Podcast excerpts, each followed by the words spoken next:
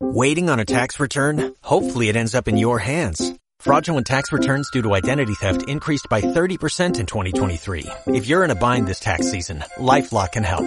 Our U.S.-based restoration specialists are experts dedicated to helping solve your identity theft issues. And all LifeLock plans are backed by the Million Dollar Protection Package. So we'll reimburse you up to the limits of your plan if you lose money due to identity theft. Help protect your information this tax season with LifeLock. Save up to 25% your first year at LifeLock.com slash aware.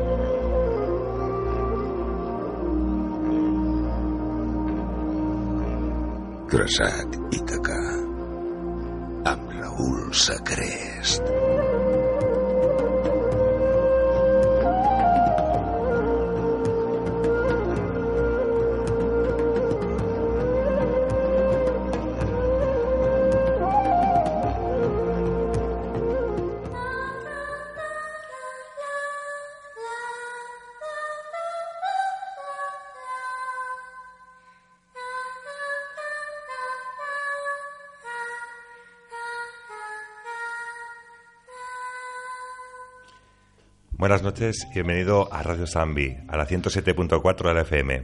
Soy Raúl Sacrés y aquí empieza Trasat Ítaca.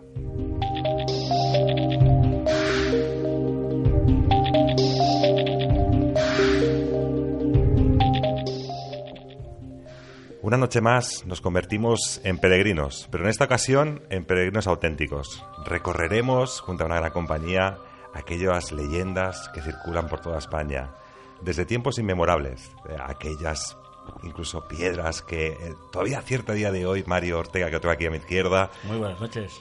Todavía siguen estas piedras siendo admiradas y siendo veneradas con ciertos cultos que parece ser que tienen ya desde años, vamos, desde muy atrás. Y bueno, con todo ello tenemos un invitado de lujo, que además ha escrito un libro hace poco que se llama La España Fabulosa, leyendas que dejan huella. Nada más y nada menos tenemos a Jesús Callejo Cabo, que, bueno, para la gente que no lo conozca, bueno, estuvo trabajando en La Rosa de los Vientos, en Onda Cero, desde el año 1997 hasta el 2012. Justamente en marzo del 2013, ahora está en el programa La Escóbula de la Brújula. Ha escrito alrededor, bueno, siendo incluso coautor, como hemos hablado hace unos pocos minutos, más de 30 libros sobre todas estas leyendas que circulan por toda España. Bueno, aparte también escritor, en revistas especializadas como Más allá de la ciencia, como Año Cero. Vamos, una persona dedicada íntegramente al misterio y que además está licenciado en Derecho por la Universidad de Valladolid. Y así que al otro lado del teléfono tenemos a Jesús Callejo. Jesús Callejo, buenas noches. ¿Qué tal? Buenas noches, Raúl. ¿Qué tal estás? Bueno, un placer tenerte para recorrer, como hemos dicho aquí en, Ítaca, ¿no? Llegar a aquella isla, tenemos que recorrer aquellos caminos del misterio, más que para llegar, sino para que en esos caminos llegar a conocer, bueno, ser más personas, ¿no? No es el destino final, sino el camino es lo que marca a la persona. Y yo creo, Jesús, en este caso, que eres la persona más idónea, recorriendo aquellos caminos de la España para encontrar aquellas leyendas que todavía circulan y que todavía de hoy, incluso como he comentado en la presentación, hay gente que todavía venera y que sigue haciendo aquellos rituales ancestrales. Sí, esa es la idea del libro. Este España fabulosa, estas leyendas que dejan huella. Eso es un poco lo que me he propuesto. O sea, leyendas hay muchísimas, como te puedes imaginar, en toda la geografía española, en todo el mundo, pero no hay tantas que dejen huella, que dejen rastro, que dejen un testimonio, un testimonio físico, un testimonio que puedas ver, tocar, fotografiar. Y eso es lo que me propuse. bueno, tenemos una España increíble a todos los niveles, una España mágica, una España encantada, una España misteriosa, una España maldita, pero faltaba a lo mejor esa España fabulosa que estaría más entroncada con lo raro, con lo insólito, ¿no? A veces, por supuesto, tiene que ver con lo mágico, por supuesto, tiene que ver con el misterio, pero tiene que haber alguna leyenda que haya dejado algún rastro, un rastro visible. Y eso es lo que me he propuesto, es decir, eh, ir a sitios, la mayoría de los lugares que yo comento he estado, los he vivido, los he sentido. Lo que he querido es cerciorarme de que esa España ancestral todavía sigue viva. Y sigue viva, como tú bien decías, en los ritos, pero también en los objetos, en las piedras, en el agua, en las ermitas, en las reliquias, en fin, en cantidad de elementos que muchos tienen que ver con antiguas tradiciones, otras tienen que ver con supersticiones modernas, pero que en todos ellos, en todos los lugares que yo he visitado, sí que hay ese testimonio, esa prueba tangible y visible que nos permite dar credibilidad, entre comillas, a esa leyenda, ¿no? El que deje huella. Que hay un poco esa España asombrosa. Y, y, he querido dar también preferencia no a los lugares muy conocidos, no a los muy trillados, sino a los más desconocidos, a los raros, a los que a mí mismo me ha sorprendido. Y partiendo de la premisa de que si a mí me sorprenden, creo que a los lectores también les va a sorprender y que el libro sirva como de guía, de, referencia para localizar esos lugares. Una de las cosas que me han dicho ya los que han leído el libro es, fíjate, yo vivo en tal zona y no me había dado cuenta que esto existía o que esta leyenda haya dejado este testimonio. Y bueno, pues esa es un poco lo que el objetivo, ¿no? Lo que yo me he propuesto. Leyendas que dejan huella, leyendas tenemos muchas, pero esa España rara, extraña, chocante, en la que vivimos, pues yo creo que hay que ponerla también en valor y en la medida que yo he podido, con mi estilo particular, pues he intentado poner en valor esa España fabulosa. De hecho, bueno, tenemos por aquí, me pasaste lo que es la introducción, tenemos así como demonios, maldiciones y diabluras, animalario, tenemos también lapidario, tenemos rutas y ritos de fertilidad, tenemos un gran, bueno, una gran cantidad de información. Como tú bien dices, fíjate que leyendo y buscando toda la información, tengo que decirte Jesús, me he encontrado con historias y con leyendas que no conocía. Y realmente, bueno, aquellas historias aquellas leyendas yo pienso, como siempre he dicho, ¿no? que se crean bajo, digamos, porque ocurre algo en cierto momento, porque hay una creencia, porque ocurre algo y el ser humano quiere dar explicación, así mismo también como la creación propia de los propios mitos. Entonces, yo creo que es una España, mucha gente, gente nos pregunta, ¿de dónde venimos? Pues yo creo que en ocasiones estas leyendas, estos ritos, estos rituales, yo creo que nos acercan un poquito a toda esta historia, a toda esta realidad. Sí, de acuerdo. Es que si no conocemos el pasado, de alguna forma perdemos la identidad, ¿sabes? Entonces, es bueno, las leyendas, ya te digo, sobre todo las leyendas ancestrales, ¿no? Porque, bueno, hay muchas que son modernas, de hecho yo cuento algunas, algunos rituales, algunas supersticiones que son muy modernos, pero bueno, que han cuajado en la mente popular y la gente lo sigue repitiendo por, por si acaso, ¿no? Casi siempre relacionado con deseos, ¿no? Eh, peticiones. Pero es cierto que ese sustrato de las leyendas, que además eh, forma parte de, esa historia desconocida, donde no llega la historia, llega la leyenda, sí es importante conocer conocer la leyenda, que muchas veces tiene que ver con lo espiritual, con lo mágico, con lo sobrenatural, pero otras veces tiene que ver, pues eso, con la identidad de un pueblo, porque tiene que ver con una roca determinada, con una galería, con una cueva, con un riachuelo, con una cascada, en fin, ese tipo de cosas que luego muchas veces eh, con el tiempo se añaden, se tergiversan, se exageran, eso está claro, forma parte de la leyenda, pero el sustrato, el origen, siempre, siempre está relacionado con una creencia, con una forma de pensar, con una identidad que tiene un determinado pueblo, una determinada región, una determinada zona.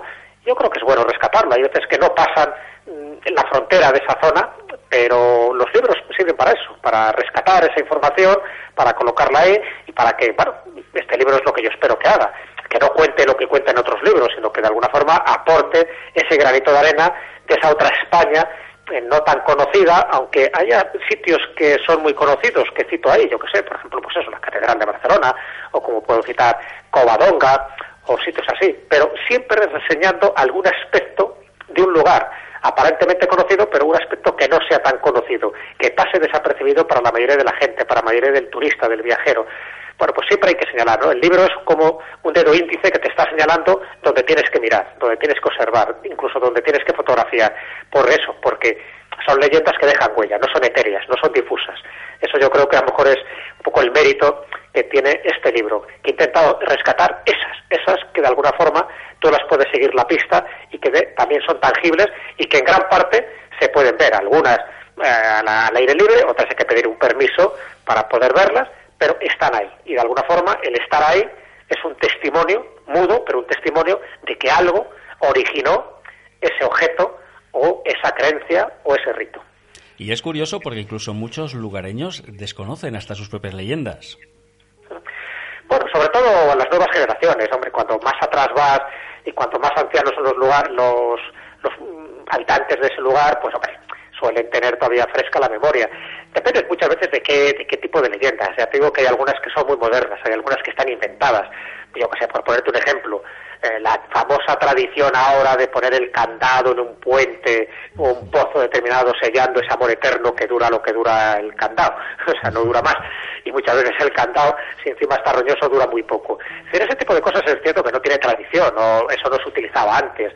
Entonces, bueno, pero con el tiempo, bueno, pues ahí se ha ido reiterando, ¿no? Pues eh, yo qué sé, en el puente de Triana, en ciertos lugares, por ejemplo, con el huerto de Calisto y Melibea en Salamanca lo he encontrado. Entonces, claro, no, la gente, los más ancianos, no recuerdan que eso lo hicieran de joven, porque no existía la tradición, es una, una tradición que tiene unos 20 años de antigüedad. Entonces, claro que hay cosas que se van repitiendo con el tiempo, pero para que se consolide, es decir, para que una leyenda tenga poso, bueno, por lo menos tiene que tener un siglo de, antigüedad. Y eso no hay tantas, o por lo menos no hay tantas que se les pueda seguir la pista. Hay algunas que tienen 400 años, 500 años, 600 años, pero lo bueno es eso, que haya dejado algún tipo de huella. Y ahí es cuando, claro, he puesto a sacar ahí información de mis archivos, de todos mis viajes, de todas mis anotaciones, en fin, de toda la bibliografía y de los libros tengo en casa y te vas encontrando con cantidades de sitios que yo ya conocía, pero que a lo mejor no me había fijado en ese otro detalle que, que sí era importante para, para este libro. Entonces ahí sí que te puedes encontrar con multitud de cosas que algunas personas sí conocen en la zona y otras no. O sea, yo que sé, por ejemplo, si vas a Castro Hinojo, por ejemplo, que es un pueblo de, de León, eh, muy pequeño, pues hombre, tiene una roca que la llaman una piedra de la fertilidad y evidentemente ellos sí que lo conocen y saben para qué sirve y para qué lo utilizan. Pero a lo mejor 20 kilómetros más allá, o 30 kilómetros más allá, dentro de la misma provincia de León, no saben que existe Castrenojo y no saben que existe esa piedra de la fertilidad, porque es algo como muy local, como muy tangencial para ellos, ¿no? Bueno, pues los libros sirven para eso, ¿no? Para romper barreras para que sean más conocidos y entrevistas como esta, pues también para que la gente diga, ah, pues mira, nunca había oído de tal lugar o de tal sitio de los que podamos citar a lo largo de esta entrevista. Eso es lo bueno, ¿no? Poner en valor este tipo de información, saber que están ahí y, por supuesto, el que luego vaya a estos sitios para comprobarlo, que es lo que yo recomiendo, que luego vaya con el mayor respeto posible. Es decir, que, que las cosas no se alteren, no se deterioren, que sigan, que sigan ahí para que otros lo puedan contemplar, creas o no creas en ese ritual, creas o no creas en esa tradición o en esa leyenda, da igual, pero el hecho es que está ahí y para un pueblo determinado, para un, una casa mejor o para una persona es importante. Bueno, pues es importante para uno, tiene que ser importante para los demás y yo creo que eso es lo que tenemos que preservar, ¿no? Respetar un poco nuestro patrimonio arqueológico, pero también nuestro patrimonio legendario. Bueno, la España fabulosa tiene que ser la guía casi casi no completa del todo, porque es lo que hablamos, que hay muchas leyendas en el territorio español, pero sí que puede ser una guía que las personas cuando lean este, esta obra, este libro, sí que se van a encontrar con una cantidad de datos asombrosos, porque la realidad es así, y sí que en lugares que puedes visitar, evidentemente tienes que tener otra visión. Otra visión seguramente en algo que a lo mejor no es tan conocido, porque a lo mejor vas a ver ciertos monumentos y demás, pero que realmente está por ahí. Además, Jesús, mira, me llama la atención cuando empiezo a leer aquello que es tu obra, me, encuentro con similitudes también, que esto es muy curioso. Similitudes en diferentes comunidades, pero que la leyenda se repite. Fíjate que aquí en radio, en Radio Sambi, entre Sat y Itaca, hemos hablado en alguna ocasión de los Prat Deep, de los perros vampiros, que además incluso la connotación que tiene el escudo y el propio nombre, estamos hablando de estos perros vampiros. Pero curiosamente, en tu libro me encuentro, Jesús, una maldición gomera a los perros malditos. Sí, no tiene que ver con los pradites, no tiene que ver con esos perros vampiros, pero sí, fíjate, es muy, muy desconocida incluso para los propios gomeros, ¿no? Esto lo descubrí, pues, cuando estuve, cuando estuve en la isla el año pasado, y además con un buen amigo que también hace de guía por allí, y bueno, pues eh, lo sabía, ¿no? Estoy hablando de Carlos Jesús y Mancas, un gomero, ¿no? Muy comprometido con estos asuntos de su isla, y un gran investigador. Y entonces, bueno, pues visitando, visitando la, la iglesia, de la capital de La Gomera, pues me dice, bueno, estuve viendo cosas muy curiosas, ¿no? Incluso hasta un cuadro que en una época determinada si no recuerdo mal, en el siglo XVII, pues no, en el siglo XVIII estuvo como sudando, era el cuadro de San Ramón Nonato, lo cual ya es bastante curioso, ¿no? Un cuadro, un lienzo que tiene esa cualidad, o tuvo esa cualidad, que en el siglo XVIII, durante un mes determinado, pues empezará a sudar y eso se consideró como algo milagroso. Pero bueno, mi sorpresa es cuando me dice, pero hay algo más raro en esta en esta iglesia que seguro que a ti te va a interesar, porque ya para entonces estaba buscando mucha de esta información. Y él me comenta que en esta iglesia de San Sebastián de la Gomera hay una maldición, una maldición escrita además en el altar, lo cual me extraña, digo, un altar, una inscripción para una maldición, me, llama la atención, ¿no?, de que sea así. Entonces, bueno, me lo estuvo mostrando, es verdad que había poca luminosidad, en fin, estuvimos ahí indagando, indagando, y al final, pues es verdad que, bueno, hice un montón de fotografías, y bueno, ya las iré traduciendo luego ya en casa tranquilamente, y una de esas en uno de esos apartados, ¿no? Cuando, en fin, que casi apenas se veía, pues ponía esa maldición, una maldición que luego comprobé en un libro que se llama La Gomera, Espacio, Tiempo y Forma, y que dice algo así como hora mala, perros malditos, josicos de diablo, revienta perros malditos por toda la eternidad de Dios. Amén. Dices, hombre, qué fuerte, ¿no? Esto en un altar, ya te digo, en un altar donde todos son adminículos sagrados, cristianos, católicos, y que llama un poco la atención. Claro, al final, eh, dentro del contexto me di cuenta que esa maldición gomera, esos perros, se estaba refiriendo a los ingleses porque había sufrido una invasión en el año 1743 y las tropas de Charles Whitman, Whitham, pues arrasaron un poco las costas, en fin, intentaron invadir la Gomera y, eso pues creó una cierta conmoción.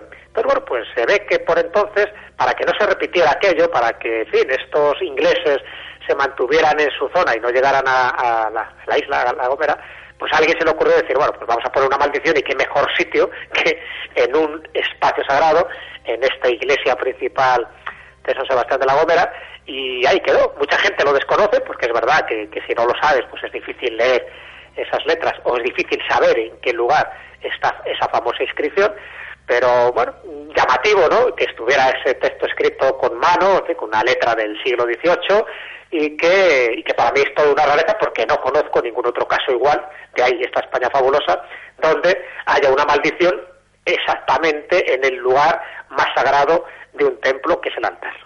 Madre mía.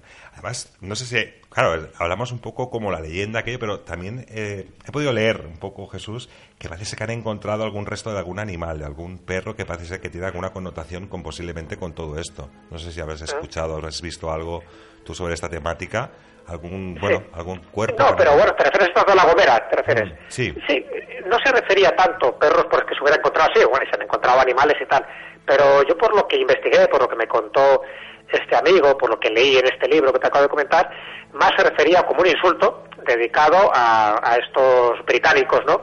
Para que no hubiera más incursiones, ¿no? En concreto, pues a, este almirante inglés que te comentaba de Charles Whitham.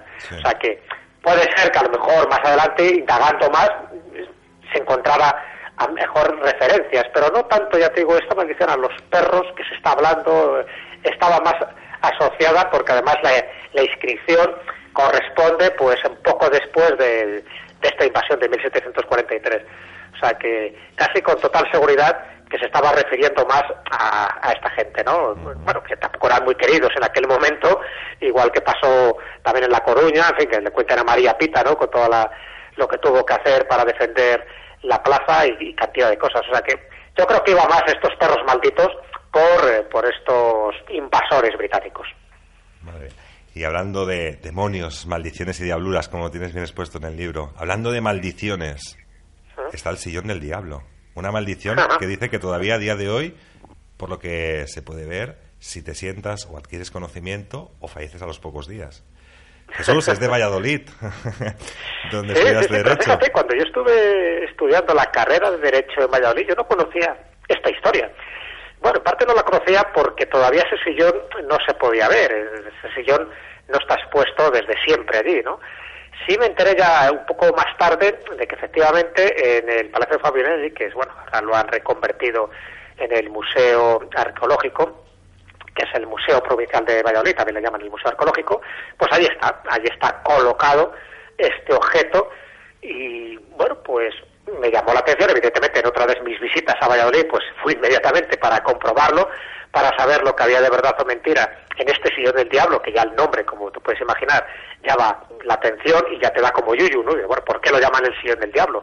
Y bueno, la primera sorpresa es que ese sillón existe, que está allí, expuesto, protegido, eh, en principio no te puedes sentar y entiendes el por qué no te puedes sentar, pero primero porque es un objeto de museo, pero luego porque tiene esa maldición. ¿En qué consiste básicamente? Bueno, de forma muy resumida, te cuento que tiene que ver con un médico, Andrés de Proaza, que, bueno, pues no era muy bien visto por sus colegas, porque este hombre curaba más que los demás. Y curaba más, rápidamente empezó a correr el rumor de que hacía un pacto con el diablo y que además tenía orígenes judíos y que, bueno, esos conocimientos no podían ser normales y tenían que venir de por otras vías, no por las vías más naturales, sino más sobrenaturales, no por las vías del conocimiento empírico, sino más bien del conocimiento demoníaco. Y bueno, mira, por donde, pues la Inquisición toma cartas en el asunto, registra la casa, resulta que ve un cadáver diseccionado, en fin, haciendo una autopsia, lo cual estaba prohibido en aquella época, y bueno, suficiente para que le torturaran y él empezara a cantar. Y cuando canta, cuando da su versión, pues él comenta efectivamente que ese sillón se lo había entregado un nigromante, un nigromante de Navarra, en agradecimiento por haberle salvado de, precisamente de una refriega que tuvo con la Inquisición. Y bueno, pues ese sillón frailero, como así se llama, se lo entregó con la particularidad de que ese sillón, cuando tú te sentabas, entrabas en trance y percibías eh, esa enseñanza que de alguna forma te suministraba pues esa suprema majestad, ¿no? satánica majestad que es el diablo. Entonces, claro, era un conocimiento heterodoso que le permitía saber más que sus coetáneos, pero también estaba tonteando o coqueteando con lo prohibido. Pues la Inquisición al final le encuentra culpable, le ejecuta y ese sillón, bueno, como todo el ajuar que tenía este médico, Andrés de Proaza, pues queda como relegado, queda olvidado y con el tiempo pues nadie sabe que ese sillón estaba maldito, porque la maldición que este hombre dijo es que nadie que fuera licenciado en Derecho se podía sentar en ese sillón eh, a riesgo de que te diera un síncope, que te murieras. En el siglo XIX cuenta esa leyenda que cuando se pone en la Universidad de Valladolid el sillón, bueno, no le den más importancia porque ya digo, se había olvidado su recuerdo, pero un bebé quiso echarse una siestecita y se, se quedó en el sitio, ¿no? Nadie tampoco lo atribuyó hasta que un segundo vedén cometió la misma imprudencia y también falleció. Alguien se dio cuenta de que ese sillón tendría que ver con el famoso proceso inquisitorial de este médico nigromante y a partir de ahí ya lo colgaron del techo para que nadie tuviera la tentación de sentarse y que provocara otra ejecución, una especie de silla eléctrica sin chispazos y, así quedó hasta que hace unos cuantos años pues alguien tuvo la ocurrencia de ponerlo en este Palacio de Fabianelli, en este museo arqueológico y allí es donde yo lo vi, donde yo lo fotografié, hay una foto ahí en, en el libro precisamente, y donde yo no tuve la tentación de sentarme porque yo soy licenciado de Derecho, pero no licenciado en Medicina y no he querido tentar la suerte. Que de hecho dice que hay un cordón rojo, ¿no? Entre, sí, sí, totalmente. Bueno, evidentemente, claro, es para evitar que se siente. Pero por si acaso ha puesto un cordón rojo para que nadie se siente, porque siempre hay alguno que que dice, ah, eh, voy a ver, que yo no me creo estas cosas, ya sabes, si esto fuera una película de estas norteamericanas, pues de jovencillos, seguro que alguno se sentaría además con, con un cuba libre en la mano y a ver qué pasaba. Pero bueno, no deja de ser curioso que hay una historia, que hay un personaje histórico que se le puede seguir la pista y que ese sillón del diablo, en lugar de quedar como una leyenda difusa, pues lo puedes ver, es un objeto físico y bueno, puede ser ese, no puede ser ese, no lo sabemos, pero el hecho es que es verdad que es un sillón del siglo XVI que corresponde un poco por la descripción a lo que se comenta en este proceso inquisitorial y que ahí está para las miradas indiscretas y para aquel que conozca la historia, porque el que no lo conozca pasa desapercibido y para él es un sillón más del mobiliario y no tiene mayor importancia. Estaba situado en la calle Esgueva, si no recuerdo mal, de Valladolid y parece ser cuando encuentran a este médico, ¿no? A este Andrés de Proeza, resulta que se lo encuentran que también que tiene un cadáver de un niño, parece ser que está haciendo algo. Claro, exactamente. Cuando os he dicho que se le encontró un cadáver, era el de un niño, con lo cual ahí se juntaba pues lo del infanticidio. Se juntaron varios elementos, ya tengo que resumido mucho la leyenda, pero se juntaron varios elementos para que la Inquisición le considerara culpable y ya te imaginas lo que pasaba cuando encima alguien hacía tratos con el diablo en aquella, en aquella época, pues morían de forma irremediable Y ya digo que a partir de ahí es cuando surge un poco esa tradición, esa maldición del sillón que, se, se, fue olvidando con el tiempo y mira tú por dónde, pues hace poco se ha rescatado ¿no?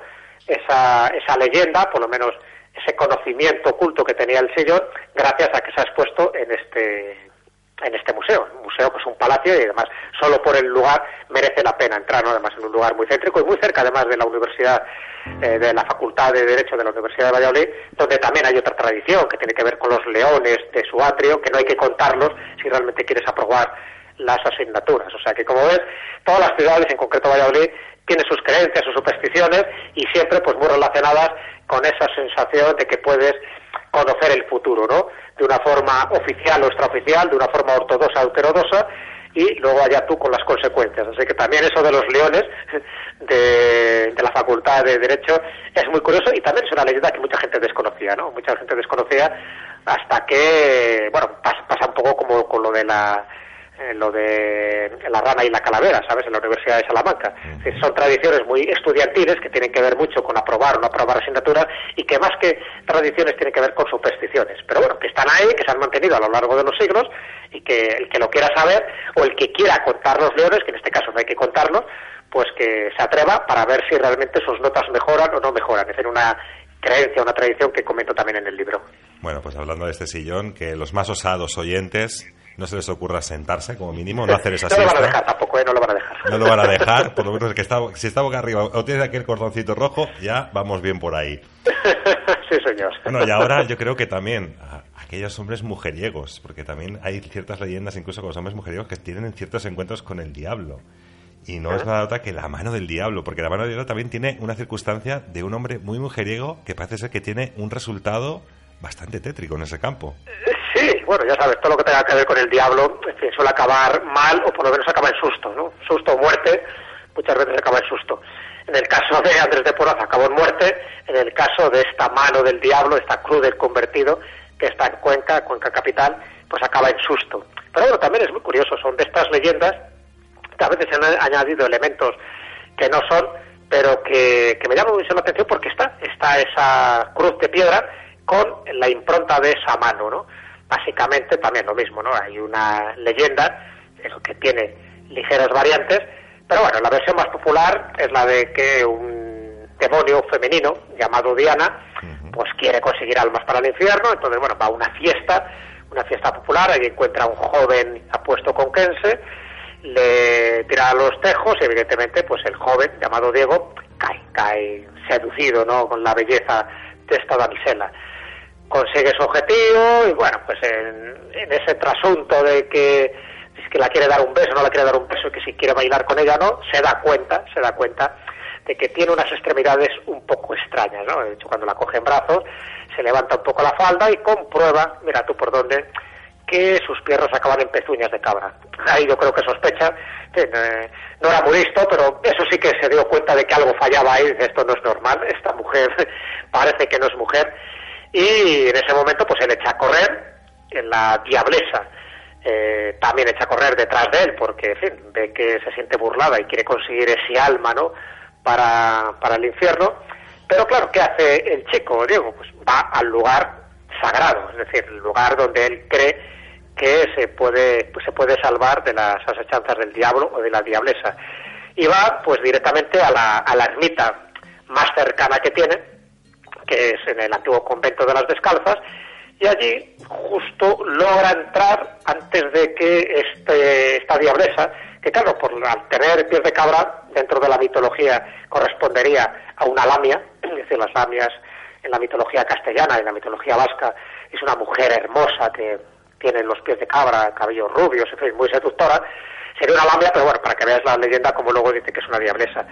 Y entonces lo que hace es que entra en este convento, entra en sagrado, se salva y la, la diablesa, la lamia, un poco cabreada por no haber conseguido al joven cristiano, deja su palma de la mano eh, su, con sus garras, ¿no? para que se vea que no es una mano humana, queda clavada y, bueno, petrificada en esa cruz del convertido, que se empieza a llamar así la cruz del convertido, porque lógicamente el Diego este, saliendo, una vez que salió de, este percance, pues ya se hizo más cristiano que nadie, más devoto que nadie, porque vio de cerca ¿no?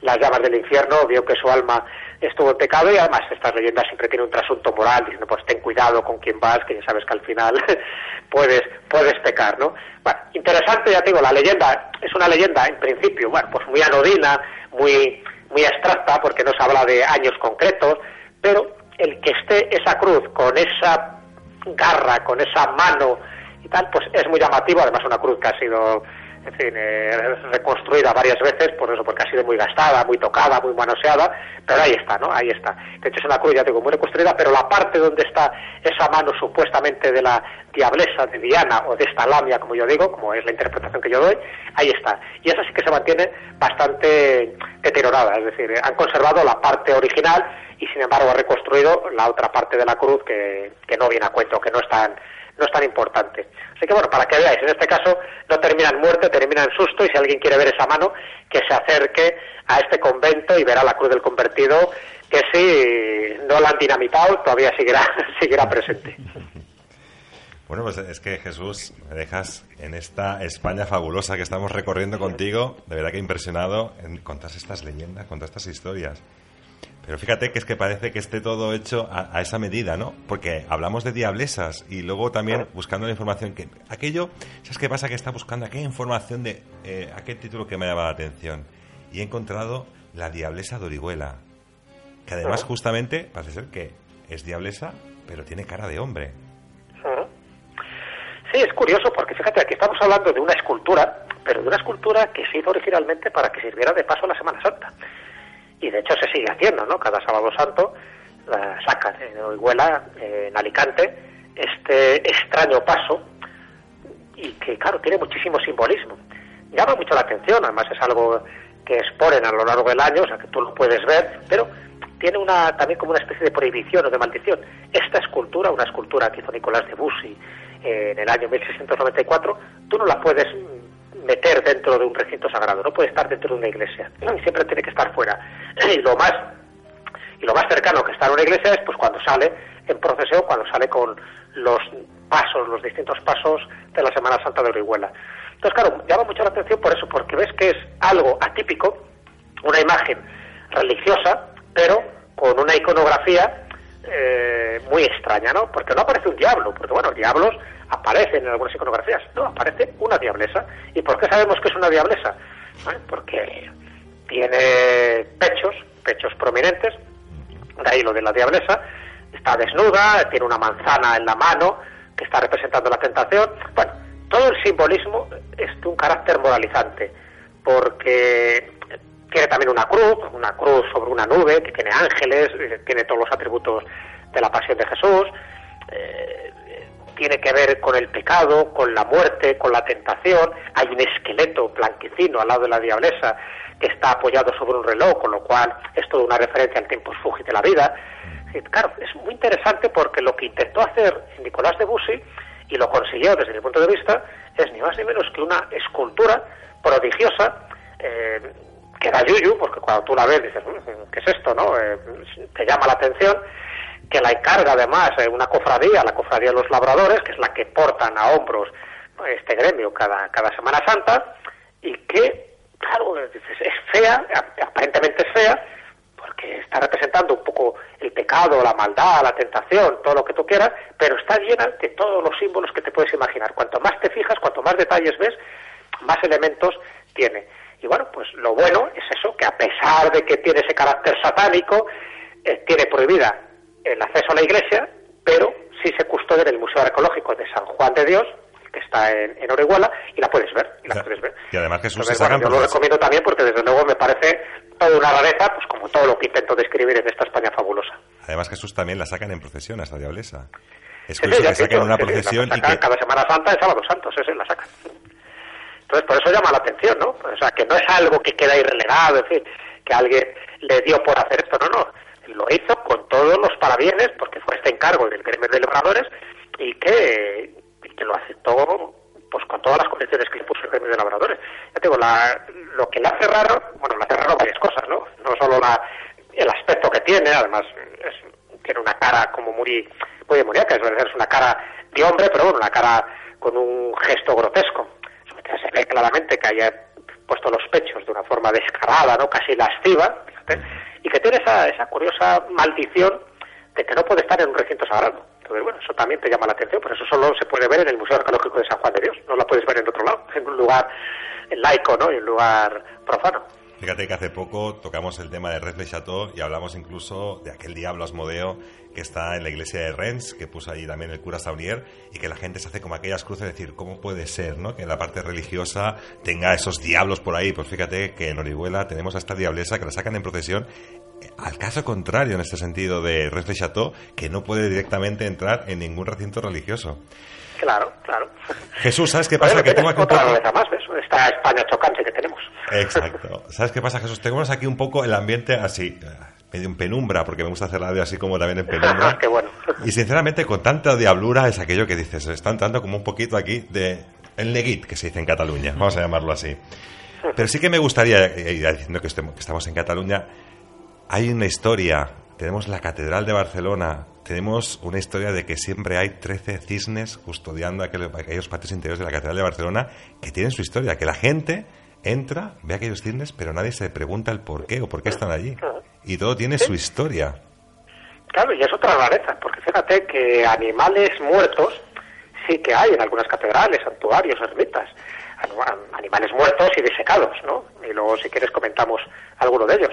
Pero animales vivos, lo que es animales vivos dentro del recinto sagrado de una catedral, no hay tantos casos. De hecho, yo solo conozco dos, dos casos y los dos están en España. Uno es el de las Trece Ocas de, Barcelona, del claustro de la Catedral de Barcelona, y el otro es el de Santo Domingo de la Calzada, ese gallo y esa gallina que siempre tienen que estar vivos y que rememora uno de los milagros más sonados medievales. Bueno, pues en el caso de las Trece Ocas de Barcelona es verdad, o sea, el que haya ido a la Catedral de Santa Cruz y Santa Eulalia, como a ti también se llama, también se llama la SEO, pues bueno, mucha gente no repara, ¿no? Porque o, no van a ver el claustro gótico, o si lo ven, pues bueno, ven allí que hay unos cuantos animales y no le da más importancia, pero dentro de esos animales que campan a sus anchas están trece ocas, trece ocas blancas. ¿Por qué? ¿Por qué eso? Y además esto se mantiene durante muchísimo tiempo. Bueno, pues el que sepa un poco de qué va, el que haya leído algún otro libro, el que haya preguntado, por ejemplo, a alguien de la catedral, pues le dirá que tiene que ver con eh, la santa, la santa a la que de alguna forma se conmemora ¿no? esta, esta gran catedral, que es Santa Eulalia. Santa Eulalia cuenta la leyenda que ella muere con 13 años, con lo cual ya tienes el número 13, que la ejecutan una vez que ha pasado 13 suplicios o 13 martirios, con lo cual ahí de nuevo vuelves a tener el número 13, y por qué ocas y no otro animal. Y ahí, bueno, esto es lo curioso, ¿no? Porque fíjate que los lugares donde hay culto a Santa Eulalia, también pasa en Mérida, también pasa en Santa Eulalia, en Mérida, en Extremadura, también pasa en Santa Lula de Bóveda, donde dicen que supuestamente está enterrado Cristiliano, son lugares de culto pagano, son lugares donde normalmente había un culto a las diosas Cibeles, y a las diosas Cibeles se la asociaba dentro de sus atributos, de dentro de su iconografía, con las ocas, con las ánades. Y bueno, pues no por casualidad están esas trece ocas en el claustro gótico de la Catedral de Barcelona, haciendo referencia, por una parte, a la edad que tenía Santa Eulalia cuando fue ejecutada en el año 303 y a los trece martirios. Bueno, sea verdad o no sea verdad, porque evidentemente los documentos históricos no existen por la antigüedad de, esta fecha, de esta ejecución, de este martirio, pero sí llama mucho la atención que a día de hoy todavía siga manteniendo, ¿no? Porque son 13 ocas mm, que además figuran acompañadas con otras aves, o sea que no solo son ocas, hay también palomas, faisanes, gallos, perdices, pero si muere una, si muere una oca, se sustituye inmediatamente por otra, porque siempre tiene que haber 13, lo mismo que pasa con los cuervos de la Torre de Londres, ¿sabes? Que si, si muere uno, hay que poner otro porque también hay toda una leyenda y una especie de maldición que si los si los cuervos de la Torre de Londres mueren o desaparecen, pues eh, Inglaterra correría peligro. Bueno, pues aquí no ocurre tanto como eso, pero muy llamativo lo de la diosa Cibeles, lo de las ocas y lo del número 13, que por otra parte, y esto es un dato que yo creo que nos pasará desapercibido, no es casual, no es casual que en los tableros del juego de la oca existan 13 casillas señalando con una oca para llegar al final del camino. Correcto, correcto. Curioso. Es muy curioso. Madre mía, Jesús. Menudo viaje estamos dando los peregrinos de Ítaca, menudo viaje. Bueno, En eso consiste, ¿no? En eso consiste. viajar. En viajar y, y en el lo importante no es la meta, es el camino, como bien decíais. Exacto. Bueno, aquí estamos de lleno. Animales, esas trece ocas. Animalario. He visto por aquí desde las boas y anacondas castellanas hasta el cocodrilo de Viso del Marqués. Bueno, yo creo que hay un sinfín de animalario por toda la geografía, el cual se rinden Sí. ciertos cultos, ciertas tradiciones, ligadas incluso, fíjate, el cocodrilo. Me ha sorprendido el cocodrilo. Tengo que decirte que el cocodrilo, digo, mm, ¿qué hace un cocodrilo en estos alrededores? pues hay cocodrilos y caimanes. Pero claro, ahora, bueno, pues eh, sabemos en qué tipo de, de animales son, ¿no? El cocodrilo y el caimán. Pero en la época que llegan a estos recintos sagrados, eran animales muy raros. Eran animales exóticos. Nadie había visto un cocodrilo en su vida. Nadie sabía lo que era un caimán. Entonces vienen como monstruos, vienen como dragones. De hecho, en algunos lugares los bautizan como el dragón. Yo qué sé, por ejemplo, el, el dragón del patriarca, el que está en la iglesia del Colegio del Corpus Christi, el Colegio del Patriarca en Valencia. O sea, pues lo llaman así, el dragón del patriarca, porque por entonces aquello que no se parecía a ningún animal conocido, pues, ¿qué podía ser? Pues un dragón. Entonces, claro, esto es lo curioso, porque cuando empiezan a llegar, normalmente como votos, es decir, como un poco testimonio de algún devoto que tuvo un encontronazo con un cocodrilo, con un caimán, dependiendo si estamos en África o estamos en Sudamérica, pues lo envía como esvoto, como testimonio, como recuerdo, a su iglesia, a su patrona. Y de ahí, pues luego se empiezan a generar muchas leyendas de qué pinta este monstruo aquí, ¿no? Entonces, pues empiezan a decir que si hubo un caballero que luchó con él, en fin, siempre este dragón representando un poco el pecado, el paganismo, el anticristianismo, estas cosillas. Entonces, por eso, antes había muchos más, ¿no? Eh, era como muchas iglesias de estas, cuando aparecían animales disecados de estas características, bueno, pues era como un museo de ciencias naturales. Tú lo veías, quedabas asombrado y luego se prestaba el gracioso del lugar que te lo inventaba una leyenda, ¿no? Pero el origen era cierto, es decir, que eran animales que habían venido pues, allende de los mares, normalmente te digo, o bien del río Níger o bien del río Nilo, si venían de África, o bien pues de Panamá o de, de cualquier lugar de, de Sudamérica o de Centroamérica, siempre eh, recogidos por alguien que le llamó la atención en su momento y que luego tenía el dinero suficiente como para traerlos para España, ¿no?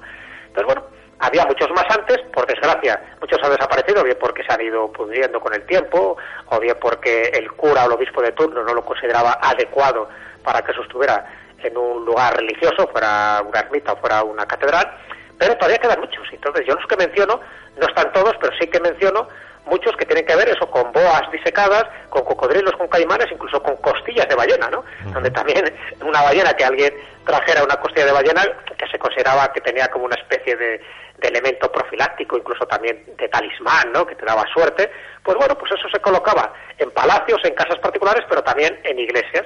Así que ese animalario, gran parte de ese animalario, por suerte todavía lo conservamos y en algunos sitios se puede ver, se puede fotografiar y conviene ¿eh?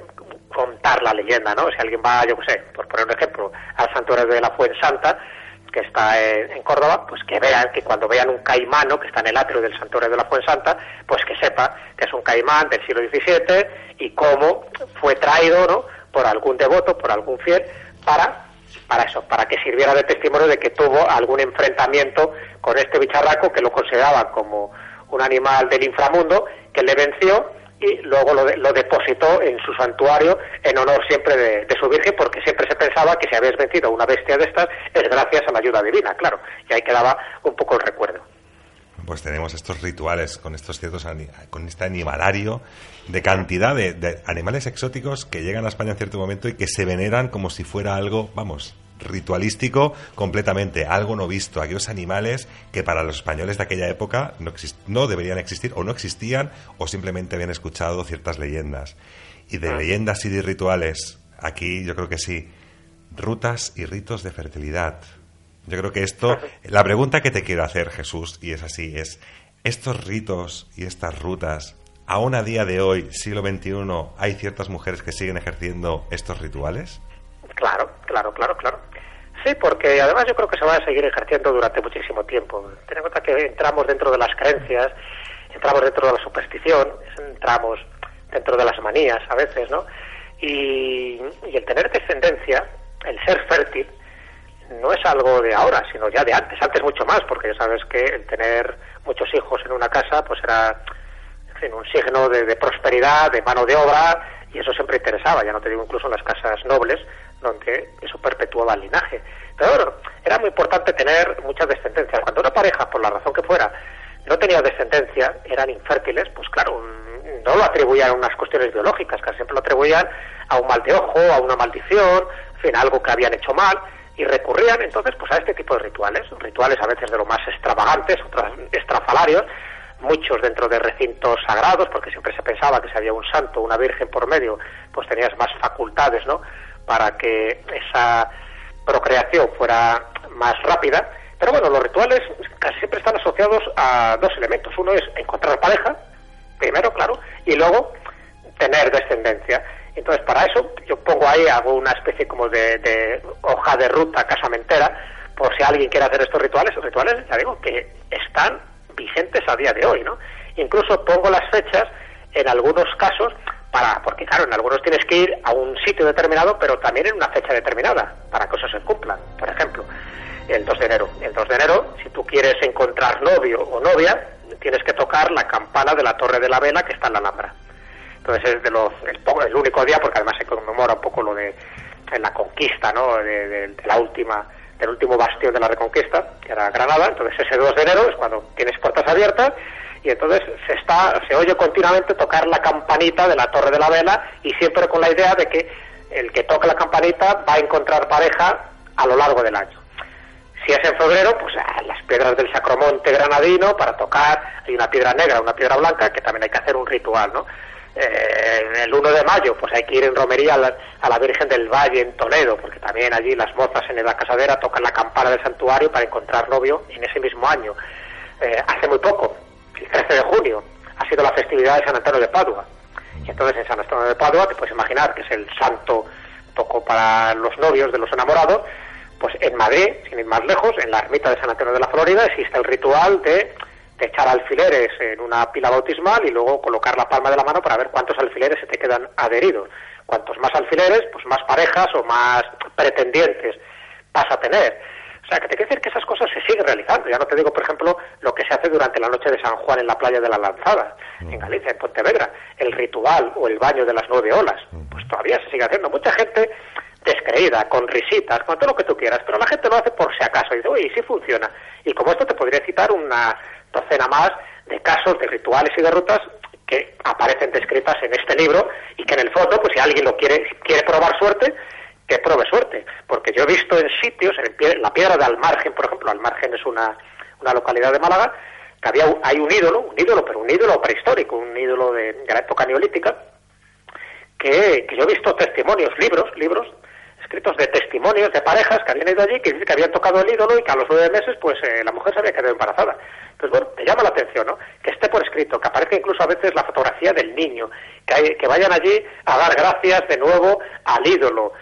Algo, en este caso pagano, que no tiene nada que ver con lo cristiano, pero que tiene las mismas raíces fecundadoras, ¿no? Eh, en cuanto a la creencia universal de que determinados objetos, sea beber agua, sea tocar una campana, sea tocar una piedra, te puede dar fertilidad o te puede conceder el deseo que tú estás fervientemente anhelando. Y en este caso, que es encontrar pareja o tener descendencia. Cualquiera de las dos cosas o las dos cosas, porque hay santuarios que sirven para todo. Que de hecho esto que comentabas del, del falo pétreo de al margen, por lo visto el, dicen que el alcalde lo tenía como pisapapeles, ¿no? Sí, sí, eso, Y que de año en año iba teniendo hijos y nadie se preguntaba por qué. Exactamente. Eso ya, eso ya le empezó a mosquear. Dice, uy, ¿qué pasará? Porque claro, cuando lo encontraron pensaban que era un mojón de piedra sin más trascendencia. Y eso que ya llamaba la atención porque eh, tiene una... está como grabado, ¿no? Eh, no se ve muy bien, pero bueno, hay unos ojos, una especie de nariz, y luego hay una protuberancia como si estuviera embarazada. Por lo tanto, es como un ídolo hermafrodita. Por una parte es femenino y por otra parte es masculino. masculino digo porque tiene forma de falo. Pero bueno, eso no llamó mucho la atención en su momento porque se encontró ahí tirado en medio del campo pero ya luego con el tiempo pues empezaron a dar cuenta entre que el alcalde se hizo más, más con más familia numerosa y que ya los arqueólogos empezaron a valorar que aquello en tenía una un cierto valor prehistórico no pues alguien lo asoció y yo creo que con buen criterio a eso, a que era un rito de fertilidad, porque en aquella época, estamos hablando de hace 6.000, 7.000 años, sí es verdad que en los campos, fíjate que en los campos también es muy importante que sean fértiles los campos, igual que el ganado. Lo mismo pasa con las personas. O sea, que la fertilidad se da en todos los ámbitos. Pero eh, si tú tienes un terreno y no es fértil, no te da hortalizas, no te da verduras, no te da nada, pues está claro que te mueres de hambre.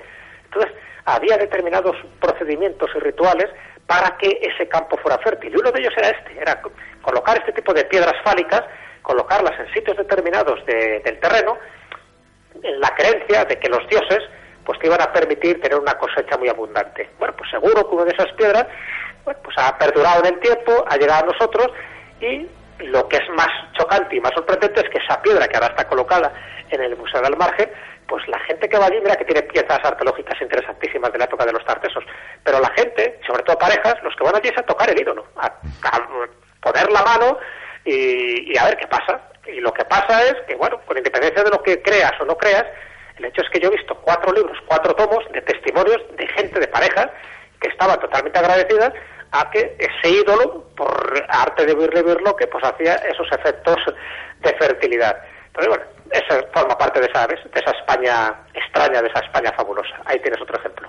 Vamos, que viene recomendado por el alcalde, que habéis dicho los dos, me habéis dejado ahora por el sin alcalde, palabras. Bueno, fíjate, a mí la que me lo enseñó en su momento era la concejala de Cultura, ahora ya no sé si, si estará, pero hacía de guía, y yo le pregunté, ¿no?, a esta, esta mujer, y bueno, yo, lo toqué, en fin, lo sobé, me hice fotos, y como era un hombre no corría yo peligro. Y entonces le pregunté a ella, digo, ¿tú has tocado en algún momento el ídolo? No, no, ni si me ocurre, ni me acerco, porque he visto cosas aquí muy extrañas. Dice, cuando llegue el momento, ya tocaré el ídolo. bueno, me quedé un poco intrigado, ¿no?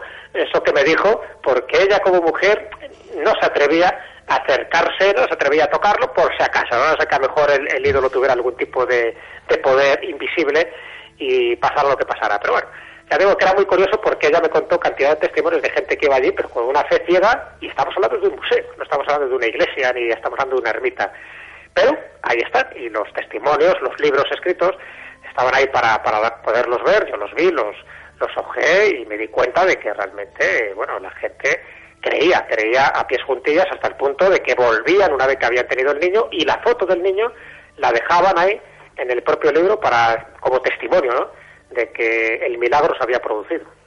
Seguramente esta expresión de pasar por la piedra provenga precisamente de estas leyendas.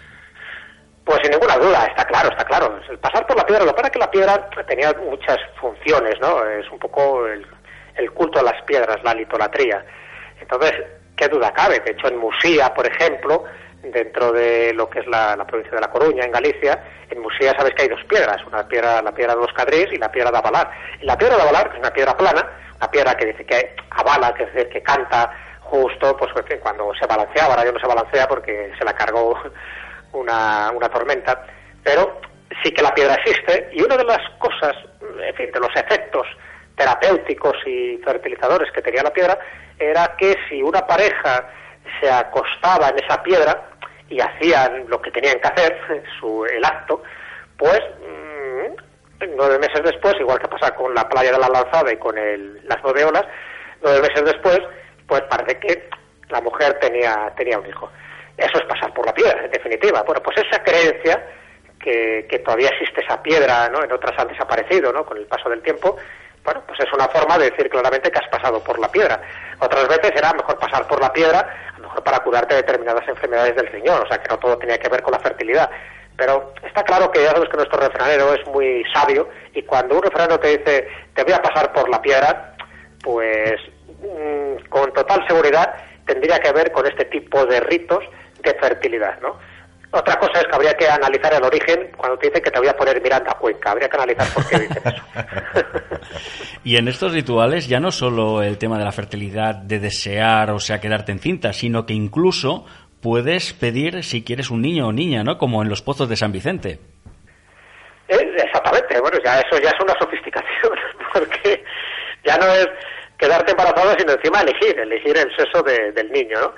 Es muy curioso porque, fíjate, aquí esto está relacionado con una santa, ya no con una virgen, sino con una santa, Santa Casilda, y que además es patrona ¿no? de, muchas enfermedades de la mujer. tiene toda una leyenda muy interesante esta, esta mujer. Además, estamos hablando de leyendas medievales, ¿no? del siglo X en adelante y que tenía que ver con la corte de Toledo. Bueno, pues el hecho es que, sin entrar en detalles de la leyenda, el hecho es que esta mujer, pues bueno, va a curarse de su enfermedad a un lugar que ella considera pues mucho más saludable y se va pues, pues a la zona que ella pensó que, los aires o los ambientes podían ser los más favorables para ella, ¿no? Y así fue. Entonces esta mujer se va a toda esta zona de, Burgos, donde ella, donde ella hizo allí como su eremitorio, por decirlo así, y, esa zona donde ella eligió para, para tener su ermita, que ahora lógicamente es el santuario de Santa Caselda, pues hay dos pozos. Y esos dos pozos, que no tenían nada que ver con su época, esto es algo que se fue generando posteriormente. Ya sabes que las leyendas luego se van es como que hay un folclore en formación, ¿no? Entonces, bueno, cuando ella hace su santuario, en principio su cueva, pues esto en Briviesca, en Burgos, no, no hay más importancia que, que, estar considerado como una mujer santa. Cuando muere es cuando ella se empieza a construir esa pequeña ermita y ahora es un santuario. Y pronto se empieza a decir que es la abogada de la fecundidad. ¿Por qué? Por eso, por los lagos de San Vicente y la leyenda dice que en estos lagos es donde ella se cura de esas enfermedades que ella tiene y que sus aguas pues tienen propiedades milagrosas, fertilizantes, que, conceden deseos. Y lo que no pasaría de más, es decir, bueno, pues vale, pues ya está, pues aguas terapéuticas como hay tantas, ¿no? O una leyenda de una, de una santa que tampoco tiene mayor trascendencia, saben, en la zona. Lo importante es que ese ritual en algún momento se ha estado repitiendo de forma pues, pues, eh, pues, continua, ¿no? ¿Y en qué consiste ese ritual? Un poco lo que decimos, ¿no? Bueno, hay dos pozos, uno dice que es un pozo blanco, otro es un pozo negro, pero no por otra historia, no porque uno tenga aguas blancas, otros negras, depende del fondo, el fondo que tiene ese pozo, entonces desde la lejanía, desde, desde arriba, desde la parte donde está el santuario, pues es verdad que un pozo tiene unas aguas más claras, otras más oscuras, pero por el fondo, ¿no? Por el limo que tiene el fondo de esos pozos. Y la tradición, que ya tengo que se sigue repitiendo a día de hoy, de hecho yo en el libro coloco una noticia del año 2011, donde una pareja de Vitoria, pues mm, regresan al santuario con su hija, porque dice que nació después de haber lanzado una teja al Pozo Blanco, porque aquí consiste la tradición, es decir, que si tú quieres una niña, tienes que intentar que esa teja que lanzas desde arriba, o sea, que a una distancia considerable, tiene que entrar en el Pozo Blanco, ¿sabes? Y entonces, ahí en ese momento, pues si entra, como has pedido el deseo, la piedra va asociada al deseo, en este caso de tener una niña, pues lanzas al pozo y si, si es una teja, tienes una niña, si es un niño, pues es otro tipo de piedra, no es una teja, es como una especie de, de canto rodado, ¿no? Con lo cual, bueno, pues no deja de tener, su gracia no deja de ser una superstición, sin ningún tipo de fundamento, como os podéis imaginar, científico ni médico, pero el hecho es que la gente lo siga haciendo y que siga apareciendo noticias actuales de parejas que han hecho el ritual, como esto que te acabo de comentar, de tirar en la teja al pozo blanco, tener la niña y volver de nuevo al santuario de Santa Casita, pues para darle las gracias por el favor concedido o por el milagro para más de uno. Entonces, ¿qué ha ocurrido ahí? Pues bueno, muchos dirían que es que en ese momento se relajan o que, en fin, el efecto placebo o, o lo que tú quieras, ¿no? Pero el hecho es que funciona y el hecho es que el ritual se sigue practicando día tras día, año tras año y sobre todo pues en la conmemoración de las de la fecha en la que se celebra sobre todo la peregrinación al santuario de Santa Casilda. Ahí lo tienes. Otro ejemplo más de esas leyendas que dejan huella. Y tanto que van dejando huella. Tirar, tirar, el, tirar la teja, tirar el tejo, vamos, o sea, utilizado Tirar los tejos, pasar por la piedra, bueno, vamos. Tirar los tejos, pasar por la piedra, todo tiene su... Bueno, bueno, fíjate ¿eh? las pistas que estamos dando aquí a los oyentes. Para que luego digan de dónde venimos, fíjate, ahí tenemos las, grandes evidencias, esas huellas ¿eh? en, las leyendas. Lo que sí, Jesús, antes has citado Castrinojo, que dices, igual mucha gente no conoce Castrinojo. Y yo creo que ya me he quedado con las ganas de saber Castrinojo, con las ganas de saber esa piedra de, de, fecundación de, Castrinojo. ¿Qué cuenta bueno, hay leyenda? Mucha gente que conozca este pueblo, ¿eh? A ver, el León, sabes que es una de las provincias más grandes, junto con Badajoz, entonces hay cantidad de pueblos. O sea, no te creas que, que todo el mundo, incluso yo soy de León, por ejemplo, oye, esta historia la he conocido relativamente hace poco, ¿no? Y mucha gente de la zona, de los alrededores, tampoco la conoce. Entonces, bueno, ¿en qué consiste? Bueno, pues fíjate que, que es curioso cómo se, ¿cómo te diría? Se junta una tradición totalmente pagana, pero pagana, con una tradición relacionada con la fertilidad, con una roca que ya estaba en ese pueblo, pues antes de que existiera el pueblo, eso te lo puedo asegurar. ¿En qué consiste? Claro, hay que verlo, porque aquí no estamos hablando de un menir, no estamos hablando de, como te diría, como esta piedra de almaje que hemos dicho, ¿no? Que es un ídolo, que tiene una forma determinada, que incluso está grabada. No, para nada. Esta es una piedra que la llaman popularmente la piedra de la transmutación, en esta localidad leonesa de Castro Enojo, en la comarca de, la Cabrera, y es un pedrusco, un pedrusco que está pues, prácticamente en la calle principal, o sea que eso ya llevaba ahí desde siglos o desde milenios. ¿no? Pero bueno, por alguna razón, en algún momento determinado, que no especifica la leyenda, pues en este morrillo del Extremadero, que es como se llama a la zona donde está colocada esta piedra, pues una mujer que quería quedarse embarazada, dice que frotó su barriga con esta piedra y quedó, por decirlo así, fecunda, ¿no? Quedó en estado de buena esperanza. Y eso se fue transmitiendo. Dice, ah, pues bueno, pues si funciona, entonces pues muchas mujeres de, ese pueblo y de los pueblos de alrededor lo fueron haciendo. dice, bueno, no tiene más trascendencia que una leyenda muy local con una piedra que ni siquiera tiene forma fálica, no tiene forma de venir, pero que frotándote de la barriga te lo hacían más. Ahora ya, bueno, por supuesto, la, las mujeres que hay ahora pues no toman a risa, no le dan más importancia, pero me consta que por lo y sin privado sí que lo hacen. Y que forma parte de esas piedras eh, de fertilidad que están repartidas por, muchísimas, por muchísimos lugares de León, como en Noceda del Bierzo, en Villafranca, donde también existían este tipo de piedras. Y más si esas piedras tenían algún tipo de agujero, estaban furadas, como se llamaba, ¿no? Porque dicen que ese agujero, ahí tienes otra vez los dos elementos, es decir, por una parte piedras eh, verticales, tipo menires, con un agujero, pues tienes los elementos masculinos y femeninos. Dicen que todavía eran más propicias para la fecundidad. Bueno, pues ahí está, lo dejo como una curiosidad, pero que me llama la atención que en Castrillojo, que no lo conoce casi nadie, ni siquiera muchas veces en la misma provincia de León, pues está esa piedra que si te frotas convenientemente, y ojo, cuidado con el frotar, te puede pasar cosas. bueno, tenemos a Castro Hinojo ahora, yo creo que toda la, gente si nos escucha aquí en Castro Hinojo, mandamos un recuerdo y que tienen allí aquella piedra. Bueno, La España fabulosa, leyendas que dejan huella, escrito por Jesús Callejo, prólogo de Javier Sierra. ¿De qué manera podemos encontrar esta obra, Jesús? ¿Dónde podemos localizarla, comprarla, tenerla en nuestras espero, manos? Espero que en las mejores librerías.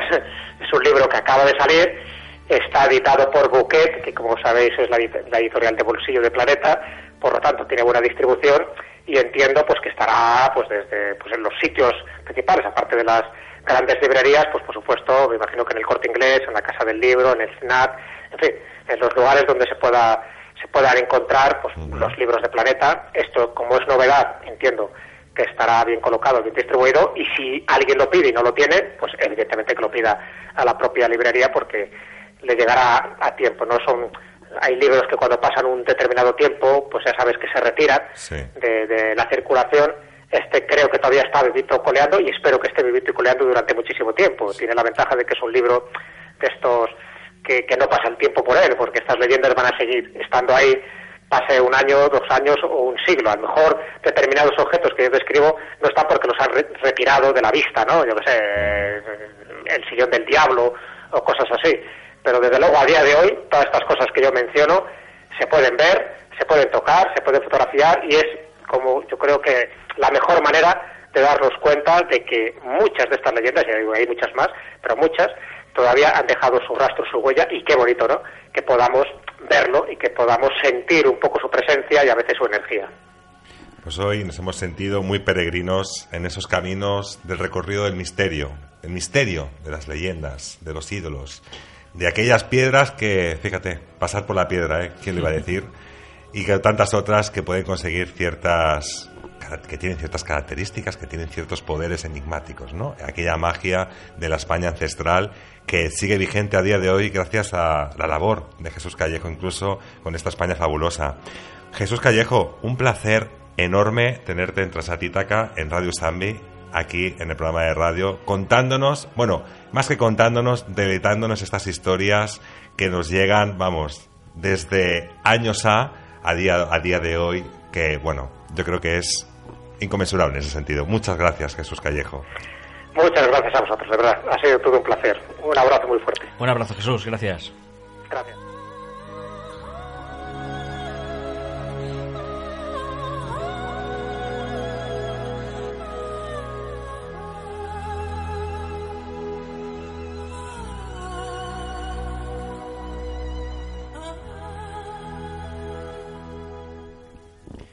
Bueno, una hora de programa, más o menos, si no voy mal. Y de verdad, un recorrido por aquella España mágica, como he dicho hace un momento, Mario Ortega, un invitado de lujo que, bueno, interiormente tiene toda esta sabiduría de la España ancestral. Recorrer aquellos caminos, lo que hemos hablado en mucha ocasión, como he hecho referencia a día de hoy, e Ítaca, ese viaje, ese viaje que marca el conocimiento, la sabiduría, no es llegar, sino es vivir ese viaje. Y hablando de vivir un viaje, tenemos que bueno, la gran satisfacción de que Diana este domingo pasado estuvo en la nave del misterio con Iker Jiménez, cuarto milenio, con el caso Abades. En esta ocasión, Iker Jiménez le puso el avión fantasma. Yo, si no recuerdo mal, creo que fue por las fechas de abril que aquí tocamos el tema extensamente. Si no recuerdo mal, yo creo que andaré por esas fechas. Abril, abril, mayo, Yo creo que fue en marzo, ¿eh? Creo que fue por... marzo, unos tres meses más o menos. Los oyentes tienen que perdonarme porque la memoria a veces escasea. No sé si es un tema de quizás ya de la edad. Pero sí que es cierto que se tocó aquí de forma. Volvimos a recuperar aquel caso, aquel caso de Abades, aquel avión desaparecido. Y de hecho, bueno, pues en un principio contactaron desde la nave del misterio. Desde aquí un saludo también a Javier Pérez Campos, que fue el encargado de realizar el reportaje contactó rápidamente con Diana, aquellos testimonios que sabían hablar y se pudo emitir para toda España. Desde aquí, desde la radio local, evidentemente, fue un poco más recogidito en ese sentido, pero que realmente, bueno, hicimos llegar hasta la nave el misterio y yo creo, Mario, que en un futuro bueno, ya se viene haciendo desde un tiempo atrás. Ya sabemos que hay ciertas colaboraciones con la nave del misterio que vamos haciendo estas labores también desde aquí, desde la radio, desde las investigaciones propias y seguramente que daremos alguna sorpresa más estoy seguro de ello. Así que nada, que recordar que tenéis en internet, podéis ver el avión fantasma de cuarto milenio, el caso Abades, o bien en nuestro canal de ebooks también podéis recordar bajar o descargar o escuchar directamente online aquel caso Abades. Más extenso, evidentemente, la radio mismo que la televisión, y sí que denotamos un poco aquellos testimonios que hablan más, no solamente las partes puntuales que hay que recoger en lo que sería un programa de televisión. Así que desde aquí, desde la radio, ese reconocimiento a todo el equipo.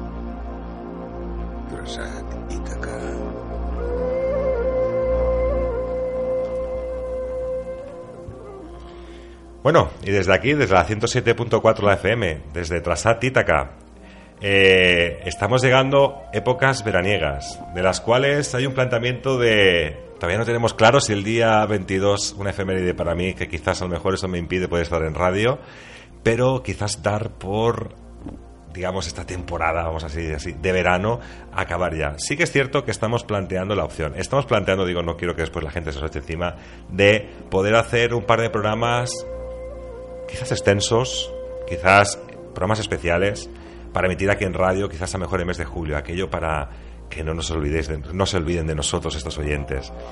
De todas maneras es algo que está en pleno proceso, realmente no sabemos si acabará siendo, ¿no? Sí que es cierto que tenemos unos invitados también de lujo, cabe decir, que seguramente pues tendremos que hacer algo, ¿no, Mario? Hombre, noto que sí. Yo creo que habrá que trabajar un poquito quizás a mejor en épocas estivales, en épocas veraniegas, aunque sean un par de programas y dejarlos para que la gente nos siga escuchando y quizás ya volver en septiembre. Exactamente, para que no nos olviden, nos vamos a poner las pilas, toda la carne en el asador y ya iremos preparando todo para la próxima temporada a partir de septiembre. Bueno, y desde aquí también, bueno, eh, quiero hacer una pequeña invitación porque de hecho creo que la semana pasada confirmé más o menos por encima lo que era la noticia. A día de hoy sí que puedo decir que ya es una realidad y la realidad es que el 11 de julio del 2016 eh, me podéis encontrar, la gente que me sigue ya lo sabéis también, bueno, que me sigue no sabéis todavía confirmado lo que sería el lugar, pero sí que vamos a subir a la montaña de Montserrat. En aquella montaña de Montserrat voy a recoger la historia de la ufología, la historia de los ovnis, los casos, los desaparecidos. ¿Qué ha pasado en la historia? Hay evidencias que marcan que Montserrat tuvo un pasado, un presente y tiene un futuro ufológico? Yo creo que todo esto lo vamos a descubrir en la montaña de Montserrat. De hecho, hay mucha gente que ya por privado me ha dicho que quiere apuntarse, gente que ha escuchado un poco aquellas campanas, ¿no? No, no para encontrar a aquel novio, como bien decía Jesús Callejo, pero sí que ha escuchado campanas si quieren acercarse hasta la montaña. Iremos dando datos de, eh, por redes sociales, por las páginas también de la propia emisora de radio, iremos dando estos datos para que tengáis en cuenta estas conferencias, pero bueno, ir apuntando los oyentes, día 11 de julio, montaña de Montserrat, eh, por confirmar el lugar. Y día 12 de julio sí que tocaré una conferencia en el Centro Cívico de las Corts, tengo que decir, en Barcelona, lugar que se puede acceder, en el cual hablaremos de, bueno, hablaré de personajes míticos de Cataluña, quizás la vampira Barcelona, el Santet de Poplanou. Y como estoy en las Corts, no me olvidaré de aquel pájaro tan enorme que asustó a esa barriada de las Corts con sus nidos durante la noche. Así que nada, desde aquí recordatorio, tras Atitaca parece que, por un lado, aquí hacemos una pequeña pausa estival, igual dos programas más, nos vamos a las conferencias y seguramente volveremos en septiembre. Desde aquí, desde la radio, Mario Ortega, muy buenas noches, y un placer auténtico, ya sabéis, eh, aquí seguimos, seguramente, ya os lo digo, casi seguro que uno o dos programas para julio seguro que caen, o sea que tranquilos que vais a tener algo más de Trasatitaca. Seguiremos dando guerra con los misterios. Llega el verano, pero los misterios no cesan, así que nos escuchamos en los especiales. Buenas noches.